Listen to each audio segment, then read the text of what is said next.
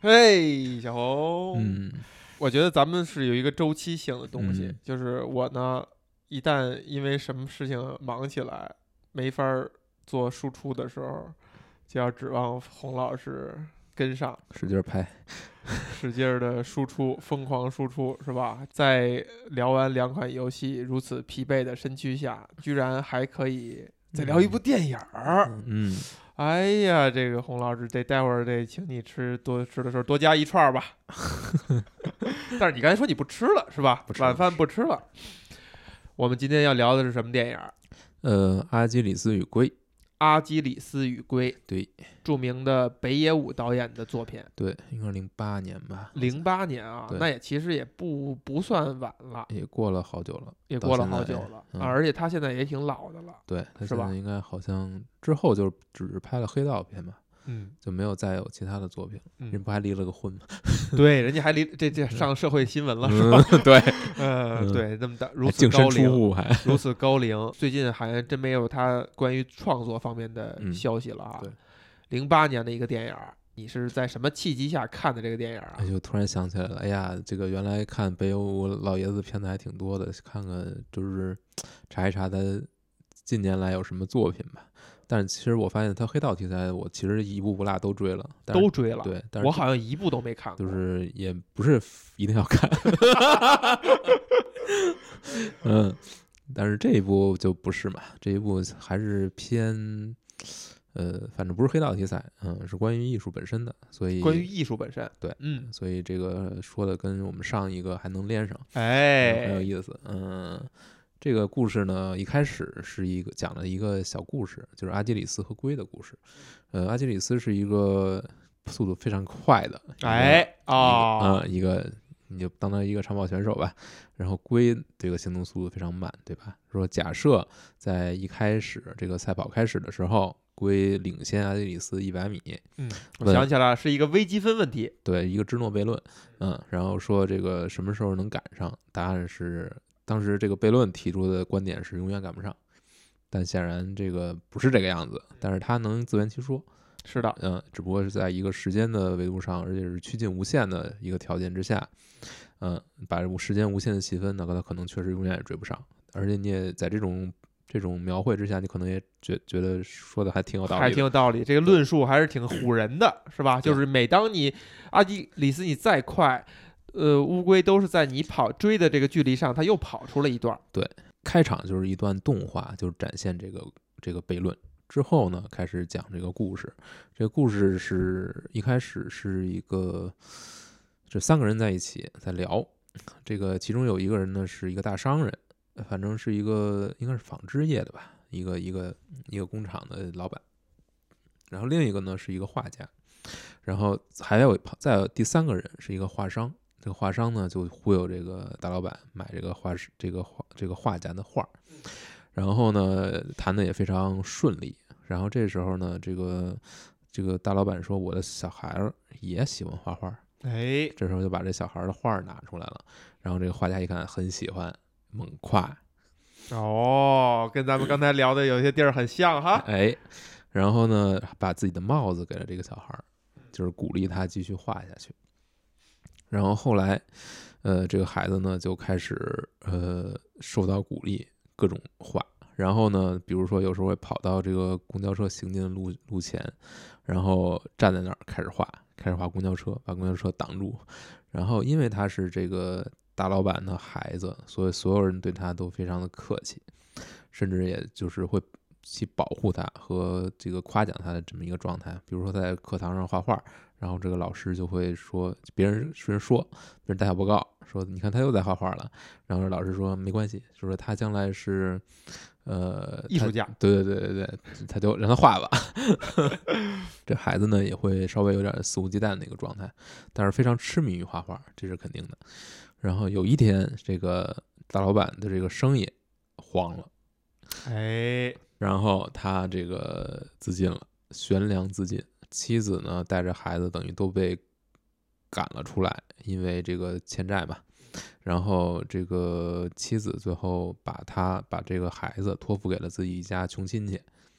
然后呢遭到这个穷亲戚的百嫌弃，百般嫌弃，然后然后这个妻子呢说一开始说我会回来接你的，但是后来自己也是投湖自尽了，也是没有什么办法。然后这个孩子呢就借住在这儿，可能借住了也算有一段时间吧。这个期间呢，就是这个穷亲戚安排他做任何事情，最后都发现他在画画，然后嗯，等于是这也没法满足人家对他的需求，所以呢，最后就把他这家穷亲戚觉得养他实在是太费劲了，就是什么忙也帮不上，然后天天就是还不干活儿，还也不能也不可能就是花钱送他去上学呀，所以最后就把他送到了应该是所谓的孤儿院吧。这个孩子还是挺惨的，怎么办呢？他就呃自己后来慢慢长大了，就是在打工，就是给报社送报纸，但是经常送着送着报纸呢，还没送到，他就看到了某一个风景，然后自己就停在那儿开始画。哎，还很写意的一种方式啊。嗯，然后这个报社老板其实还挺能对他还非常好，就是即便他没有送到，还会跑过去找到他，一跟他一起把这个报纸送完。但是最后他决定，他觉得他拿着自己的画儿去找一个画商，这个画商可能正好是之前骗他爸的那个画商的儿子。把拿着自己的画儿去找这个画商，这个画商就是每次呢见到他的画儿都批判一顿，比如他画的非常好，呃，比如说他画了一部，呃，他拿自己的画过去，对方说你需要接受正规的画绘画的教育才行，你现在画的实在太差了。然后他就决定说，我不能再做这个送报纸的工作了，我要有一个全职的工作。于是他就到了一家工厂去上班，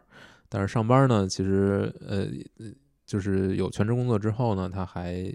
同时报了一个学校嘛。啊，所以他就会跟学校的一帮热爱艺术的人一起去混，然后跟他们一起去搞各种各样的集体创作。比如说有一次，他们就想就是把这个用各种方式去做绘画，比如说骑把身上呃顶着各种各样颜料的桶，然后骑着自行车去往一面墙撞上去，来去来去泼泼泼出油彩，然后。觉得效果挺好，反正这个车也撞坏了。后来就就是搞了一辆汽车，然后在汽车上面挂满油彩，然后撞上去，结果那个开车的人最后死掉了。啊，对，是一种很超现实的方式吧？有一点儿吧。这个时候呢，工厂有一个小女孩儿，就等于非常喜欢他，就是也也特特别认支持他去做绘画这个工作，等于最后这两个人还结婚了。哎，这个期间呢，他会画画技能其实有很大的增长，然后他也画出非常能够写实的这种风景画，然后又去给这个画商看，那画商说：“现在你画这种东西是没有市场的，已经就是已经有这个摄影了，对吧？你还画这些有什么用呢？”说，然后就说你去想想有什么只有自己能画的东西吧，然后呢，把他的画也留了下来，然后转手就卖了。然后这个这个画家就开始不断的这个做各种各样的尝试，比如说他会画人非常几何形态的这种人形，他会模仿各种各样的人，什么毕加索，然后不同时期不同时的画风啊期的画风，什么野兽派什么这那的，他都会画，然后会画很多。但是每一次把这些拿到这个画商那儿，就会得到一无情的批判，就说你这不行，这这不行留下来那不行，但对。然后他在这个过程当中呢，他就不断的去尝试，然后画风画面再一转，就是已经不是青年了，已经进入中年了。这个时候就是北野武来演了。哦，还切换了演员，都切换了演员，对，然后，呃，他还是这么痴迷，但这时候他已经有了一个女孩儿，就是一个孩子吧，已经上了，应该是上中学吧，可能高中了，都是那个状态了。家里面呢，其实主要就是靠他他妻子来去赚钱，他什么也不干，天天就是画画。画画，用各种方式画画，然后永远衣服也卖不出去，哎呀，好想要这个生活状态啊！然后这个孩子呢也根本不管，嗯，然后孩子特别以他的家里的父母为耻，然后所有人都在笑话他。然后这个孩子因为家里也不管嘛，所以最后应该是成了妓女吧，很年轻的那种，就是援助交际那种，靠这个来讨生活。最后是因为什么原因我也记不太清楚了，反正就是最后也死了，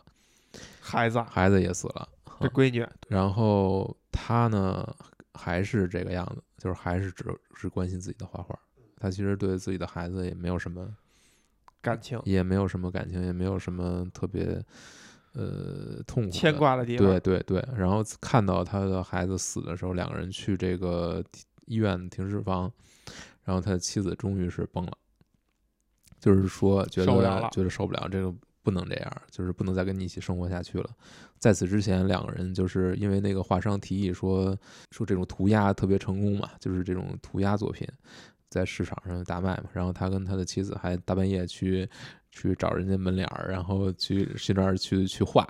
去给人涂鸦贴，然后呢被抓个正着，然后然后然后从晚上一直又刷白漆给人刷刷到白天，你知道吧？就是这个就是这个妻子跟他一起去无限的纵容他去去做这些事情，但是在他的女儿死去之后呢，终于是他的妻子也接受不了了，但是他自己呢还在继续。他在继续，他最后做出的最惊人的一个一件事呢，就是他觉得要把自己的艺术潜能全部激发出来，一定要进入一种就是生命受到威胁的状态。所以他之前可能尝试过让他的妻子把他摁在水里面，死活不让他出来，然后然后刚刚就快到快要窒息的时候，把他放出来让他开始画，但其实什么都画不出来。然后最后呢，当他妻子离开他之后，他尝试的是把这个一个来到一个小木屋，把小木屋点着，然后自己在里面开始画。当然什么都画不出来了，而且这画家也都什么都烧了，自己呢烧成了一个看人儿差不多吧，就是黑乎乎的那种，对对对，然后就是有点超现实，有点超有点超现实。然后呢，进了医院呢，从医院醒过来呢，浑身都裹着绷带，只有一只眼睛露出来。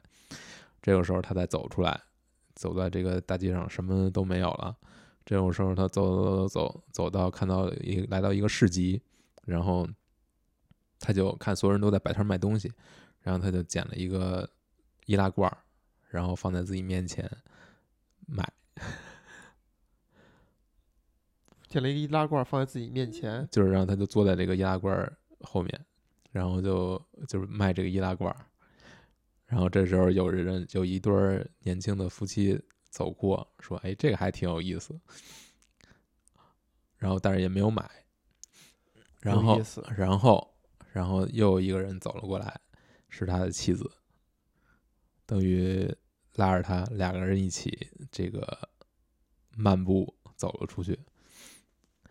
然后他把那个易大罐儿也等于是一脚踢开，然后故事就结尾了。然后这时候又出现了一个动画，就是讲阿基 还是那个芝诺悖论，他永远也追不上那个乌龟。我听完我都觉得非常非常的精妙。是不是？嗯，你现在都不是环球影视了，我现在都是 环球播客，环球音频。哎呀，我觉得其实这个这里边儿在表达的东西其实还挺多的。是的，不管是这个所谓的现代艺术到底是个什么东西，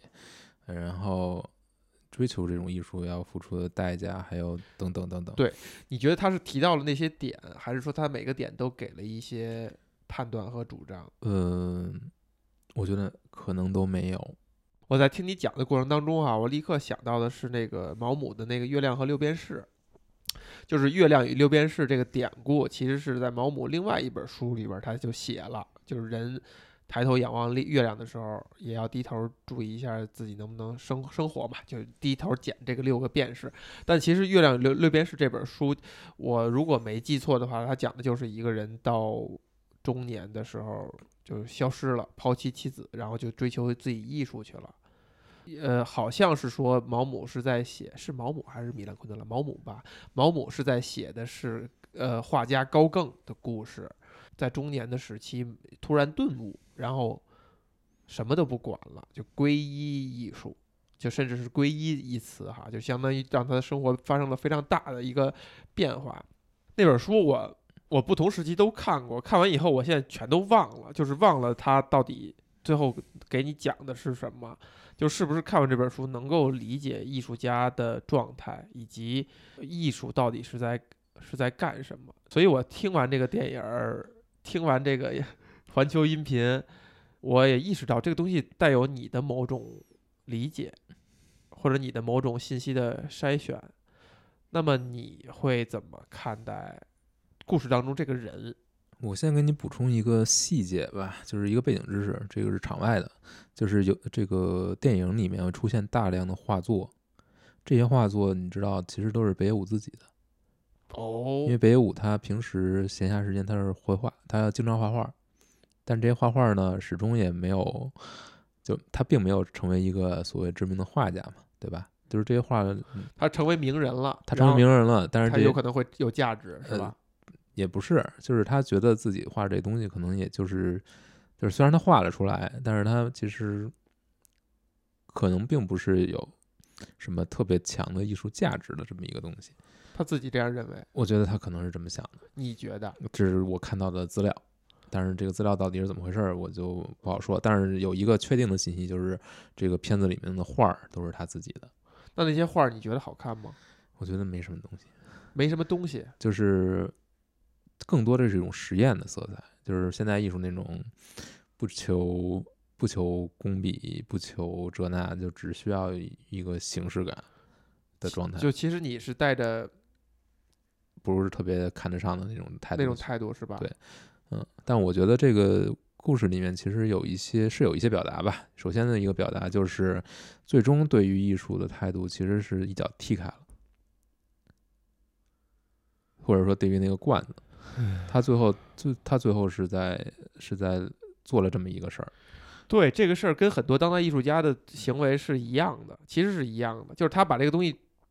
做出来以后，他是一种嫌弃的态度，或者说他他是一种希望看大众反应的态度。这个故事里面，他的画到底怎么样，或者他做的事情到底有没有意义是一回事儿，另一另一回事儿就是说，所有的对于现代艺术的解释阐释权都是属于这个画商的，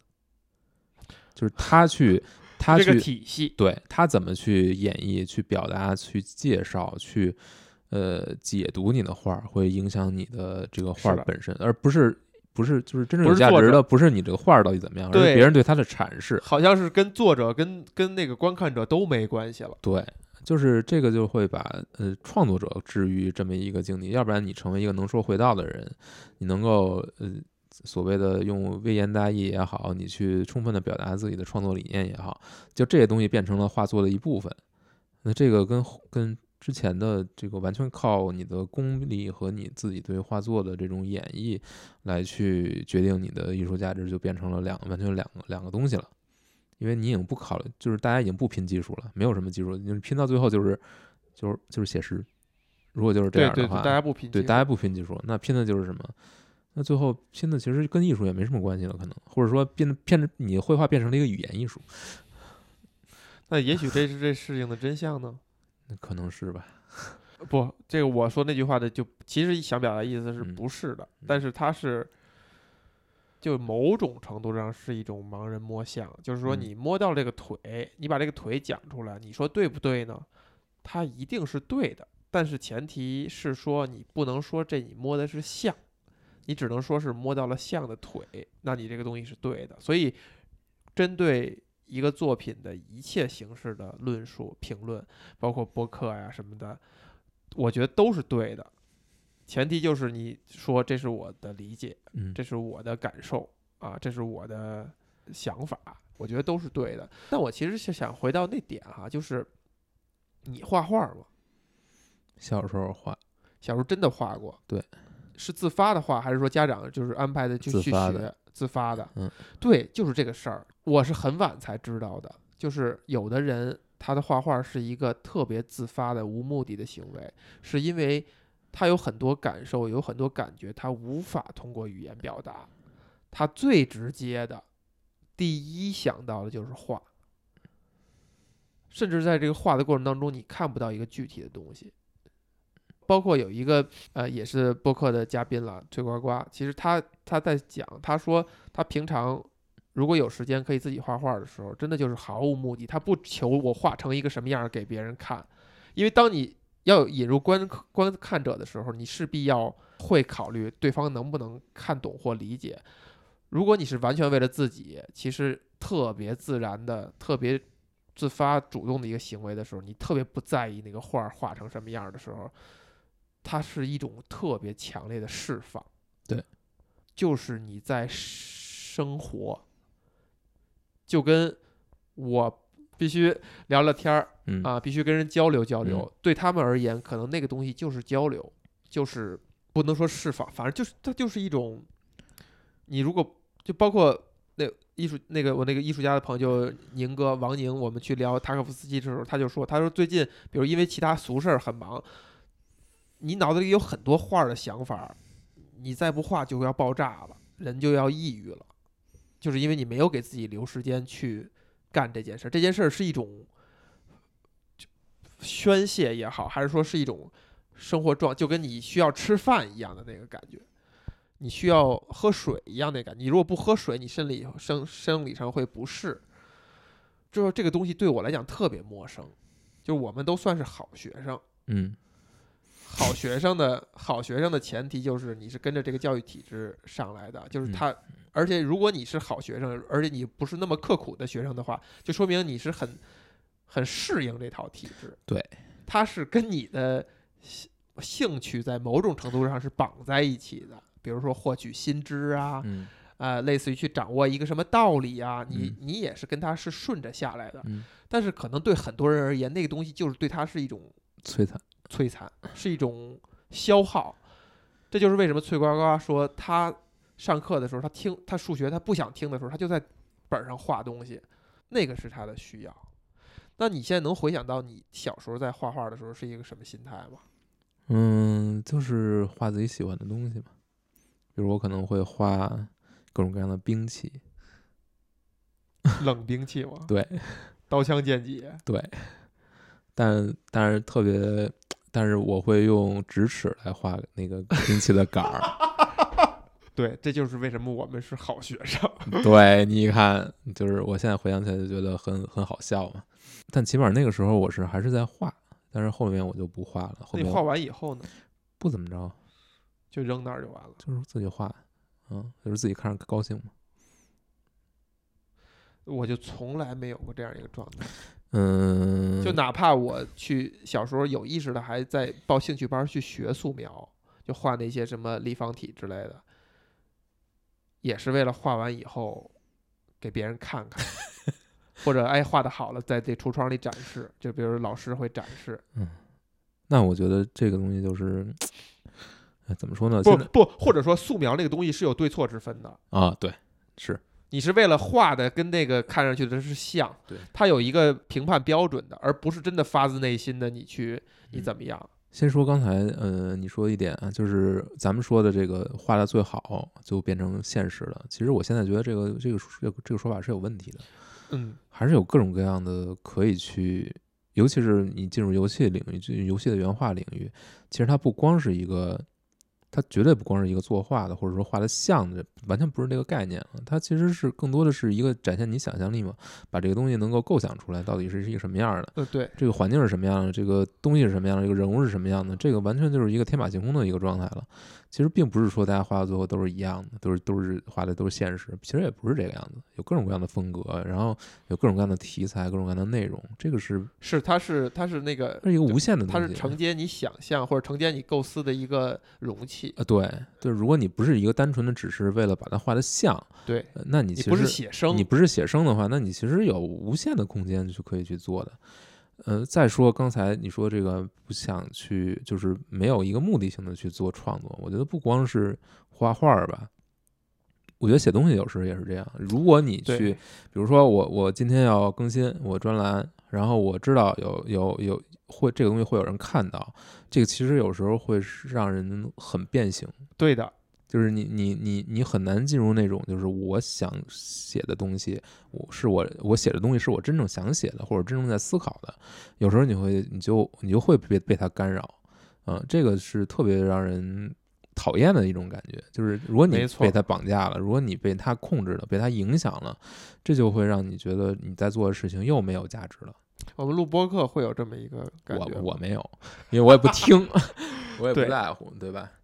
所以无所谓，对我来说就是一个表达的一个空间，所以我会比较自自如。但是你看，如果我要去录睡前故事，我状态就完全不行，就特别紧张那种，特别绷着的，完全不是这种放松的状态。所以我看我自己写的东西，其实我自己如果是写诗歌的话，反而是状态最好的，因为我写诗歌的时候都不是直接，都不是为了应付差事，是，嗯你知道他还有一个层点呢。我我为什么说刚才就是描述那个画画那个状态，我从来没有过，就是你想想，你干一件事儿，你会想象他没有观观测观测者，或者说你就特意的就是说不需要观测者，就像咱们曾经数次提及的，呃，赛林格的那个状态。嗯我写了一柜子，这嗯东西我我我谁也不给你们看，我就是为了让它存在，或者说，甚至你可以说写作变成是他的生命的吃饭的一部分，他这是他的需要，写东西是他需要。你有过那么一个状态？就是还就是我们在写东西的时候，你写一篇小说也好，写一个杂文也好，你还是希望它写成是一个符合这个的基本的一些逻辑的一个东西。但这个大前提就是你已经想到有观测者了，就大家得认可哦，它是一篇小说，它是一篇合格的小说，就它的前提已经是有观测者了。嗯。而比如说写日记的时候，其实你可能更多的是只是希望把这事儿记下来，它更是功能性的，它更不是一个无目的的、什么也不为的一种写。嗯，我觉得是这样，啊就是首先完全没有目的，完全不考虑观测者有没有人读或者读者吧，有没有？我觉得这个是可能没有那么重要，因为就是就是不是说就是问题的关键不在于你是不是在意这个事情，而在于你创作的时候你脑子里有没有这个东西，就是它是不是影响你的创作。它是不是构成了你必须要做成某一个样子？有道理，如果你能够，如果真正你进入那种写作状态的时候，你是根本考虑不到那些东西是的，是的，你就是要把自己想表达的东西表达出来，就是想一个办法很专注的取悦自己，就是就是你就没有功夫，你不可能有心情去，没有有精力有余力去考虑到其其他人怎么想，爱他们怎么怎么想怎么想，肯定是这个状态。但问题就是你要进入这个状态其实是很难的。是的，就这个这个一个大前提就是你要有表达的东西，你有东西要表达，你有情感要表达，对，这就要求你要有思考，你要有你你要生活，你要是对，就是 对，就是这些东西是你必须要有的，你才可能写东西。如果你没有的话，就是你平常没有想你要有情绪，对，你要有情绪，你你你，也就是说你要有时间去生活，是对的你要有这种闲情逸致，你才可能去体会到有这种哎，观测的东西。你这个有意思啊。那你嗯看这个电影里边，它有生活吗？没有对，没有生活，你看啊，就是这个点吗？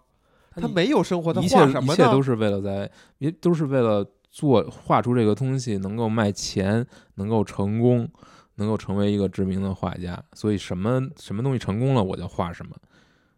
所以你说他怎么可能就是创作出一个东西是真正属于他的呢？没有。但是他又在这个这个方向上，就是一路狂奔下去。嗯，从这个问题上你倒推哈，嗯此刻我们语境下的这个艺术是很晚才出现的东西了，因为你看那些以前那些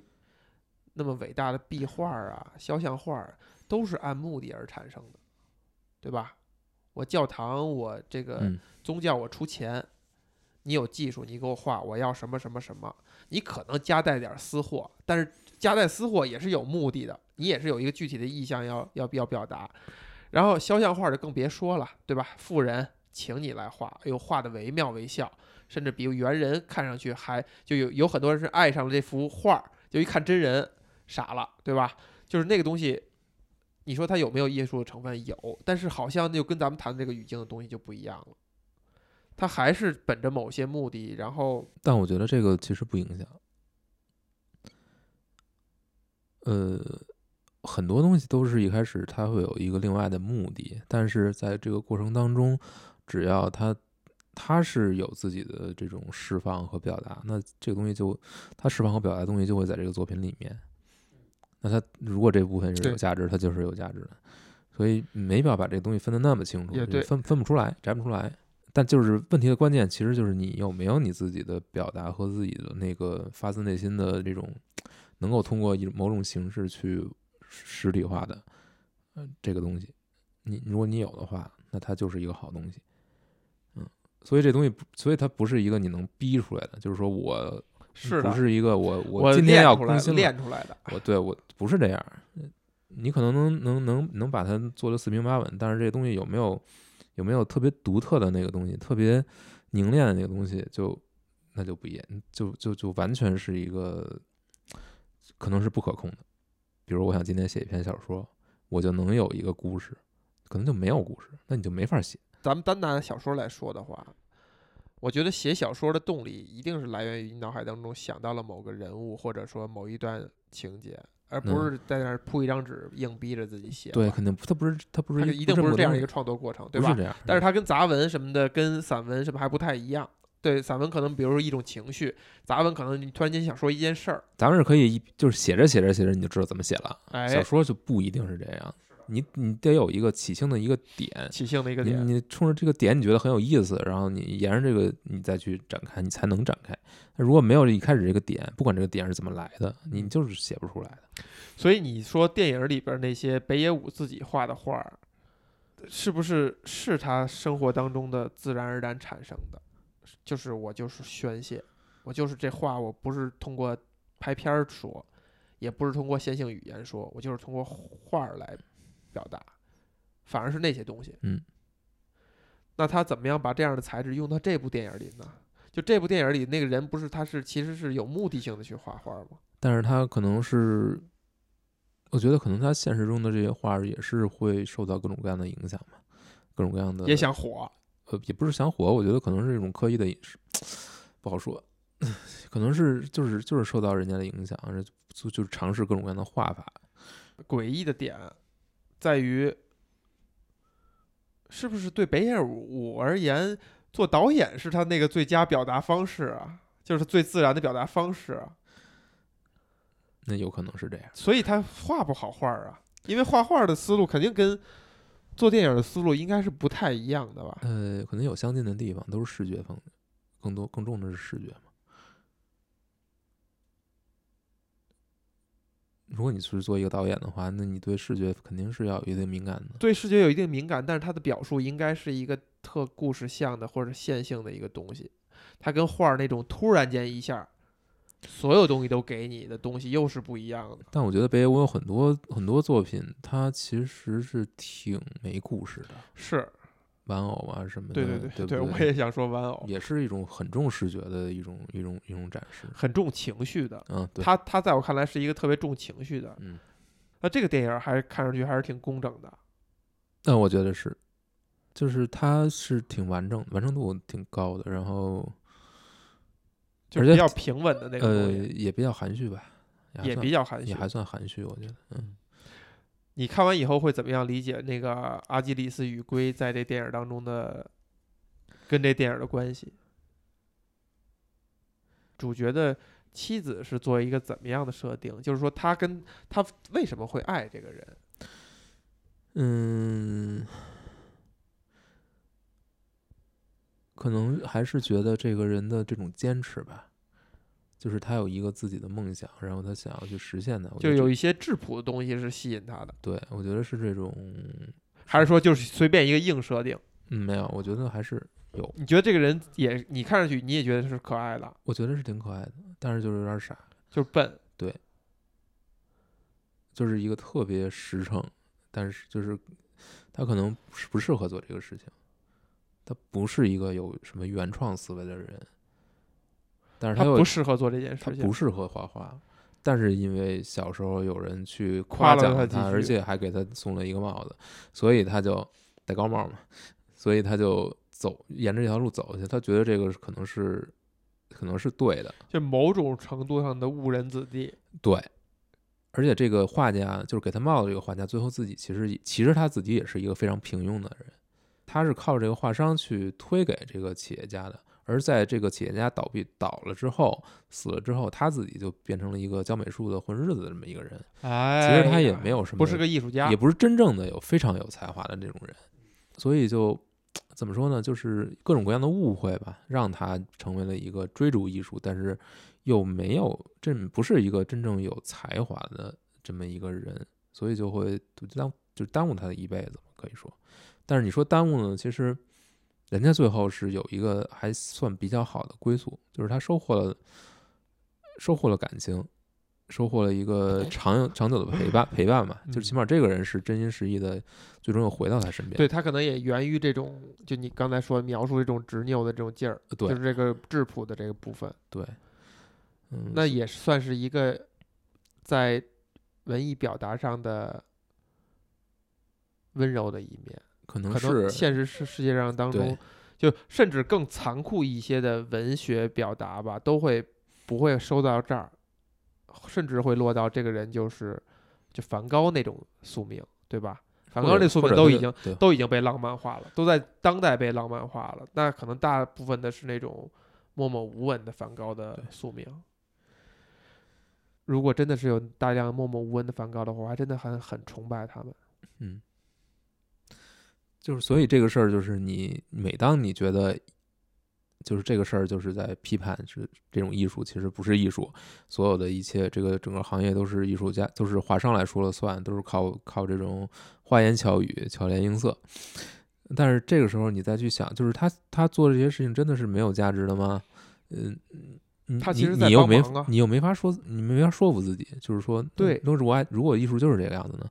一句顶一万句，就这嗯东西我扔到这儿了，我不不用去解释它，它应该就已经完成了，这才对。但是，就是那一万句的价值，一定是有的。嗯，就是你去解释它，你去诠释它，我觉得啊，一定是有的。这个东西就是，可能最后收敛到就是帮助艺术家活下来，就是帮助艺术家能够继续创作。那你说完成这个任务，它就没有意义吗？它当然有意义了，就是能让有一些人持续的去创作，持续的去为整个人类的这个这个这些积累再添砖加瓦，对，但是在创造可能性。但是你说的只是现实的一种可能，另一种可能就是这个作品可能没有，可能它本身就没有什么表达，但是在通过别人的无尽的渲染之后，变成了一种表达。如果是这样的话，那它也创造了价值。创造了什么价值呢？就是如果有人相信这套论述的话，这套论述就是有价值的。就是事情的真相，这个我一直就是觉得事情的真相其实没有那么的重要，重要的是你能不能找到一个论述的逻辑以及自洽的一个系统。但是他这个我觉得就真的是本末倒置了，就是本末倒置了。呃，两方面哈，一个是说，如果我们谈艺术那件事儿的话，我同意你说的观点，嗯，就肯定还是要真东西，见真章，嗯那东西最后才能沉淀下来。论述是沉淀沉淀不下来的，嗯，但还是如果回到我们是为了让艺术成为一个产业，能够帮助更多的人可以去亲近它，让更多有才华、有天赋的人能够从事它，能够在当中提供他能做出东西的可能性的话，我认为这个论述是有价值的。嗯或者说换一个特别恶俗的例子哈，某电影公司大老板在多年以前是买了很多艺术品的画作，就是画作。那时候大家是以一种嘲讽的心态去说，结果这家电影公司因为投了几个作品都有投的还挺大胆的，就是挺去探索电影在某国审查机制下的这个探索的，所以导致前些年效益没有那么好。这个电影公司大老板就靠卖画来支撑这个公司继续运行下去，就他的画作已经就翻翻成百上千倍，这样他可以去支撑。就说这个例子，你说它是良性的吗？它是好事儿吗？我觉得真的可以认定为是好事儿。等于它既帮助了一个公司，提供了他活下去的可能性，以及它有将来有更多的可以探索的空间，能够坚持这条路，它又某种程度上繁荣了艺术的市场，让很多人可以参与其中。那我们再仔细看流通的这些钱，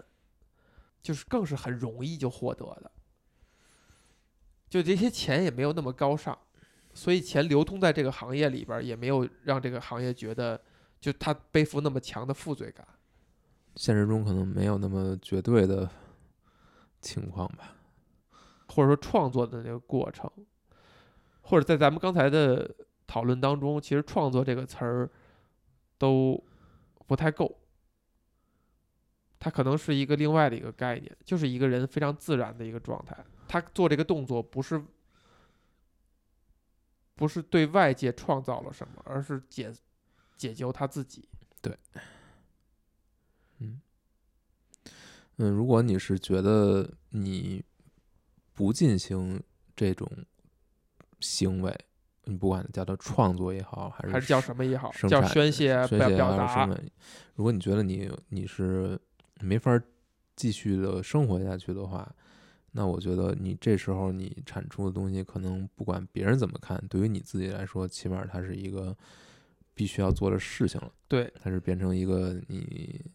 嗯你生活继续下去的一个前提。你有这样的事儿吗？我觉得还挺多的。我觉得我有一段时间，如果不写东西的话，我就是这种状态。我就觉得，要爆炸了，对，要抑郁了。呃对，所以我一定要写，一定要一定要写出去。然后这可，我觉得这就是不同人的一种排遣方式吧。那我觉得能够创作的人，其实是在这层意义上是特别幸福的，是的，因为他有一个出口，就是我可以把这个东西宣泄出去。呃他一旦出去之后就没了。但是可能有的人呢，他不是创作，那他可能就是骂人，就是吵架，找地儿哭。呃或者对对怎么着，反正你人总要有各种情绪，你总要宣泄出去。但是创作是一种相对来说对别人没有伤害，甚至可能还有好处。这就不知道了。反正就是对自己是有好处的，就是让你很多情绪能够表达出来，而且这种表达它不是一个宣泄式的就完了，而是说能够留下来。那这留下来呢，只要它不管是什么形式，只要它留下来，它对于你自己来说都是一种很很有价值的记录。你可能现在很近的距离你感觉不到，但但是你往回，你过了一段时间，你再去看，通过不管是画作啊，还是你写的东西，还是你不管你做的游戏或者什么，只要它能够戳在那儿，你回头去看的时候，你会发现，你会发现有一种陌生感，哎，你就会发现那个时候的自己跟现在的自己是不一样的，然后你就会觉得那个时候的自己可能会比你自己以为的自己会有趣一些，很有意思。哎呀，那是有点伤感了。嗯，哎呀，虽然我现在已经看不到我做的早期做的几款游戏了，但是确实在某个 B 站的 UP 主那儿看到过，那个感觉确实还挺奇妙的。对吧？尤其是当你回忆不起来这个东西的创作环境、创作缘由，很可能是你你有东西你是想不起来，就就是一个没准就是一个随便随意很随意的一个过程。对，你完全没有一个具体的事件能跟它联系起来。就是我哎，我当初我这句话我是怎么说，对怎么写出来的？就那个但是你你再去看到它的时候，你就会觉得特别的奇妙，因为它跟你完全没有任何联系，你完全没有任何记忆，就好像这个是别人写的东西一样。然后你再去看他为什么写，你去去想这个东西，你就会觉得，那我可能这妈神奇了。可能是这是你，因为你那是鱼的记忆。我可能看到这个东西，我就能想到，哦，我当时是这么这么这么想的。但是但是你可能创记不起来当时的创作的缘由和环境，但是你能够看到你自己的风格，你能看到就是你的呃表达，你的用用词或者说你的思维逻辑，其实它是在那一边，你会觉得这个人特别熟悉，但是又有一种陌生感，因为你记不起来这个东西是是你自己写的了。所以嗯你觉得谁是阿基里斯，谁是龟呀、在这个电影里面，阿基里斯就是就是北野武嘛，这个角色嘛。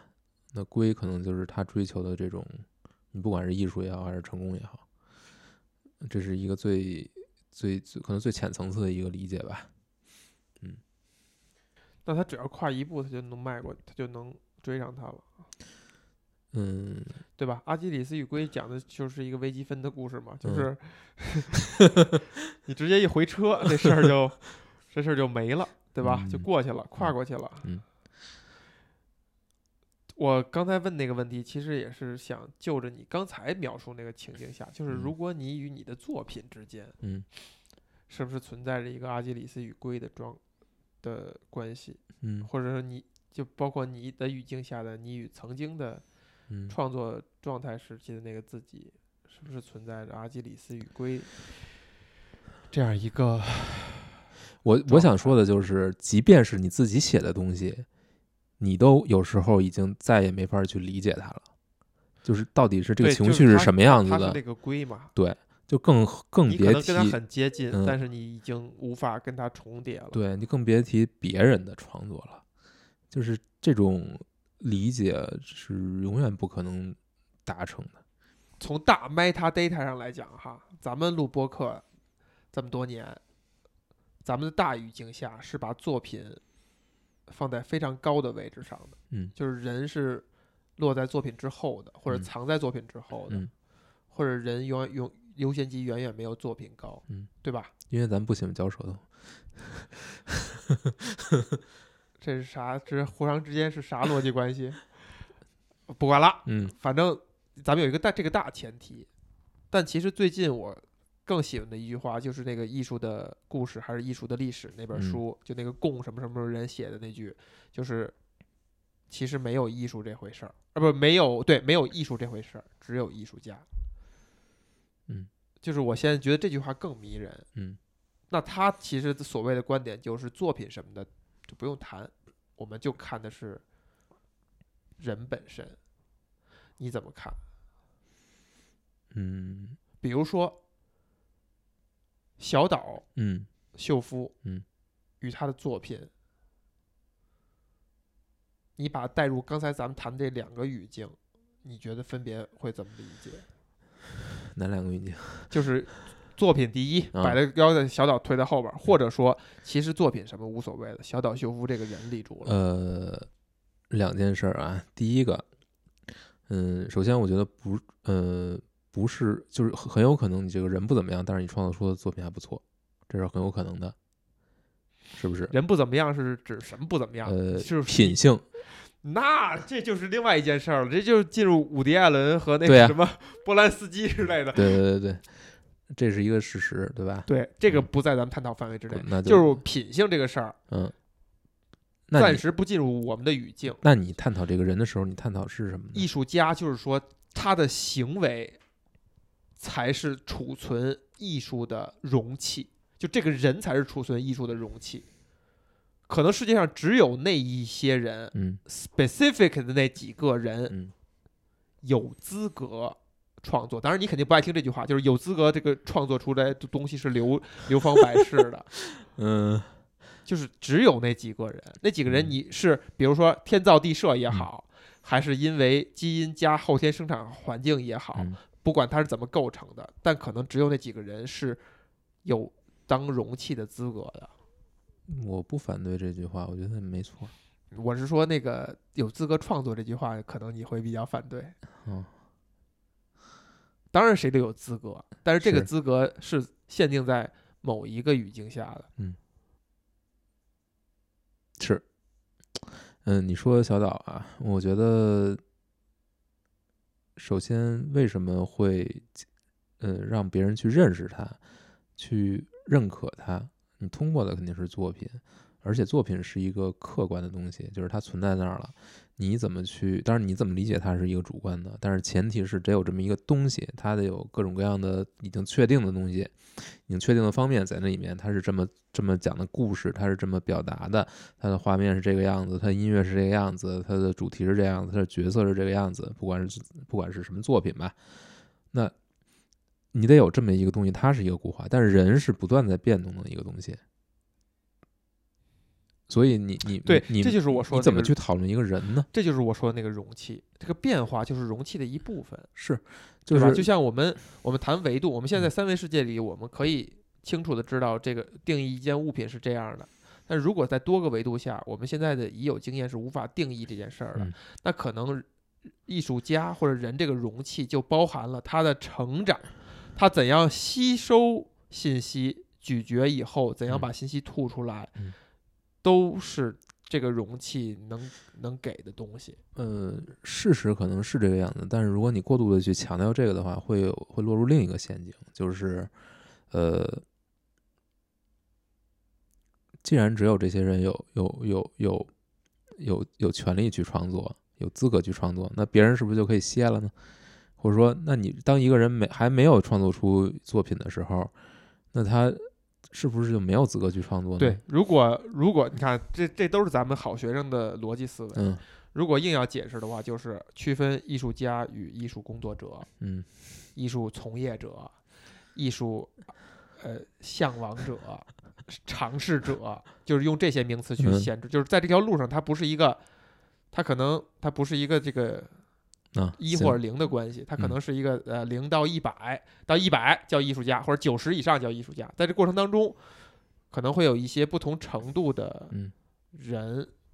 但我觉得你要讨论这个问题，首先你不能把自己放在一个呃特别卑微的角度去看这些艺术家。如果你把它定你把它定义成艺术家，然后你觉得他们是神圣不可侵犯的，他们是这个神选之子，那就完了，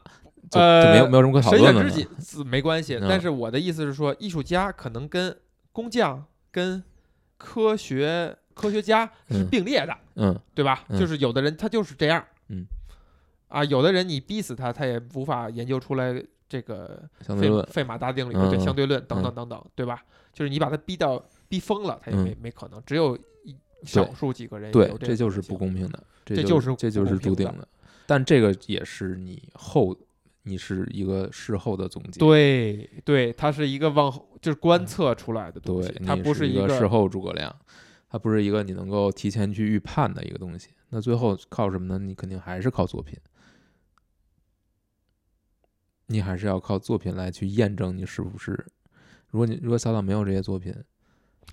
对你，你说到还是靠作品的时候，我没想说什么。但嗯是你但真的就是当我们落落回到某一个具体人的时候，其实这个事儿是很有意思的。就是他有这样一个假设，嗯就是如果我们认为小岛是艺术家，嗯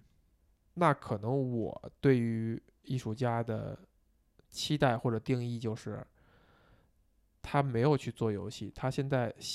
对另一个材质感兴趣了，比如说当代艺术，他照样也能做出来特别棒的表达。但这个其实是有问题的，其实是有问题的，它是不一，这个嗯是没法儿去类推的。对，就是没法儿，你没法儿去推论，你哎，也没法儿说比。如说，你能让小岛去画画，他能像新川那画那么好吗？如果前提是因为画画，它毕竟要有一个技术积累的一个过程嘛，就跟游戏也一样，嗯有技术积累的过程。就是如果你又可以说那写小说一切都是如果写小说，呃写小说，嗯，我觉得还真有可能，嗯，但前提是说小岛艺术的那个部分是在情节上吗？不是，他的游戏的那个作品的好的那点是在这方面体现吗？还是能够体现的。那我觉得那他就就能，那可能就是还是有还是要加一些条件的，还是要加一些条件的。但是就肯定有相通的地方，但是我但是这个东西就是你没法做更多的假设了，我觉得。我们在探讨的这个问题，或者说我们试图聊的东西啊，都是试图去试图去想办法接近一个事事情的真相。这本身就是一个好学生思维，嗯，他可能就没有真相，是吗？就是这可能这个过程就是没有意义的，或者说就是特别不艺术的。他肯定有非常多的商业的因素在里面嘛，而且还有很多就是时代的因素。就如果他不是在那个时代去做了游戏，即便是同样的人，他可能在这个时代也不会成功，也可很可能就是这样。就是他是他是有非常多的因素去去影响的，这个很多东西都是随机的，都是靠运气的。他某一部作品是不是成功，某一部作品是不是得到，他是不是能积累这些粉丝，他一开始的作品是在这个特别小众的一个电脑平台上发表发表的。他自己也说，如果一开始我的作品就登上了那个红白机，可能我就事业就不会像现在这样走，是的，因为他很多东西可能都会被阉割掉，就为了满足人老任的这个这个内容需求、内容要求。如果提到艺术家这仨字儿，你脑海当中第一个会想到谁？哎呀，我了解的太少了。你认为北野武是艺术家吗？他不是还谁是？应该是吧？那你觉得他拍这个电影是想干嘛？我觉得，我觉得自黑 比较多，那就是解构了，是不是？挺解构的，挺解构的。但是它，但是它比较好的就是，你没法去，就他没有下一个，我觉得也没算也没算下一个定论吧。他把这个东西还是留呃留了一个一个口子，